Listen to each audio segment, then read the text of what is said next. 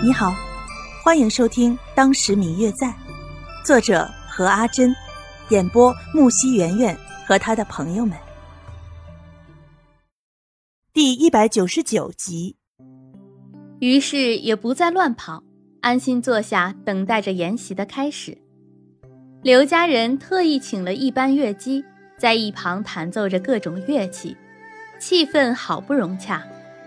即使月色天阶凉如水，此时的天气微微有些寒冷，可是嘈杂的人群随着炉火的烘烤，让人热得竟然有些发汗了。宴席进行到一半，大家的兴致似乎都很高。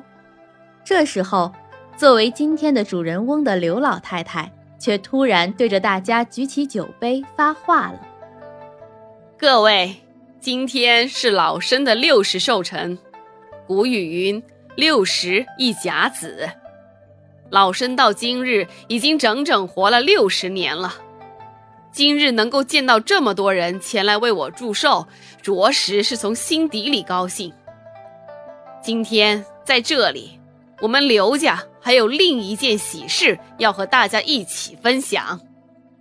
听见这里。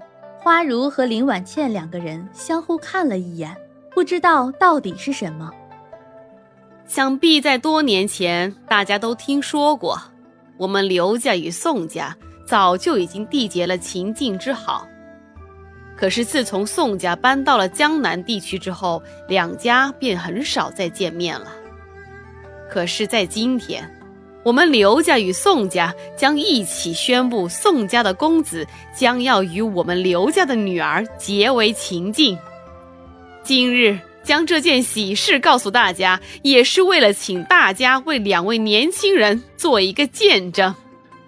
说完，一个丫鬟便搀着刘芷兰从后面走了出来，宋清灵也从另一半走了出来。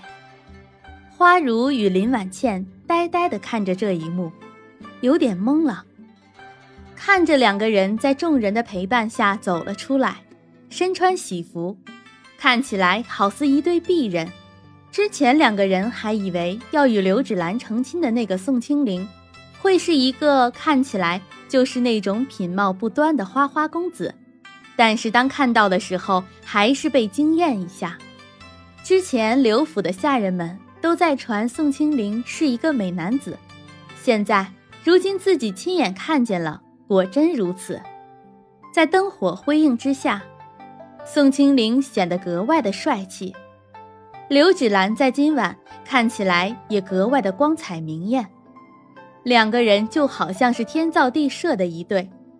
他俩不禁为自己之前的猜测感到脸红，相互看了一眼，不再说话。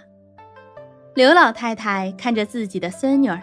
今天就要在大家的见证之下，与宋家的三公子正式订婚，真是打心底里的高兴。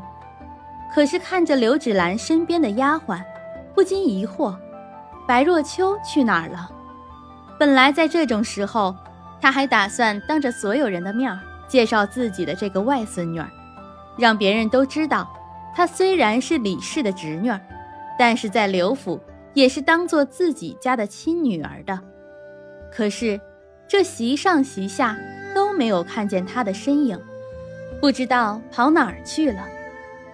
白若秋被静香带去刘芷兰的房间时，走在路上，却突然看见一个黑影闪过，于是便让静香先走了，自己一个人朝着黑影消失的地方去了。白若秋一直跟在那身影之后，越来越远离人群。嗯嗯，我最亲爱的小耳朵，本集已播讲完毕，感谢您的收听。如果你喜欢这本书，欢迎您多多的点赞、评论、订阅和转发哟。当然，也可以在评论区留言，我会在评论区与大家交流互动的。喜欢这本书就给他点个赞吧，你的点赞和评论是我们创作最大的动力。感谢您的收听。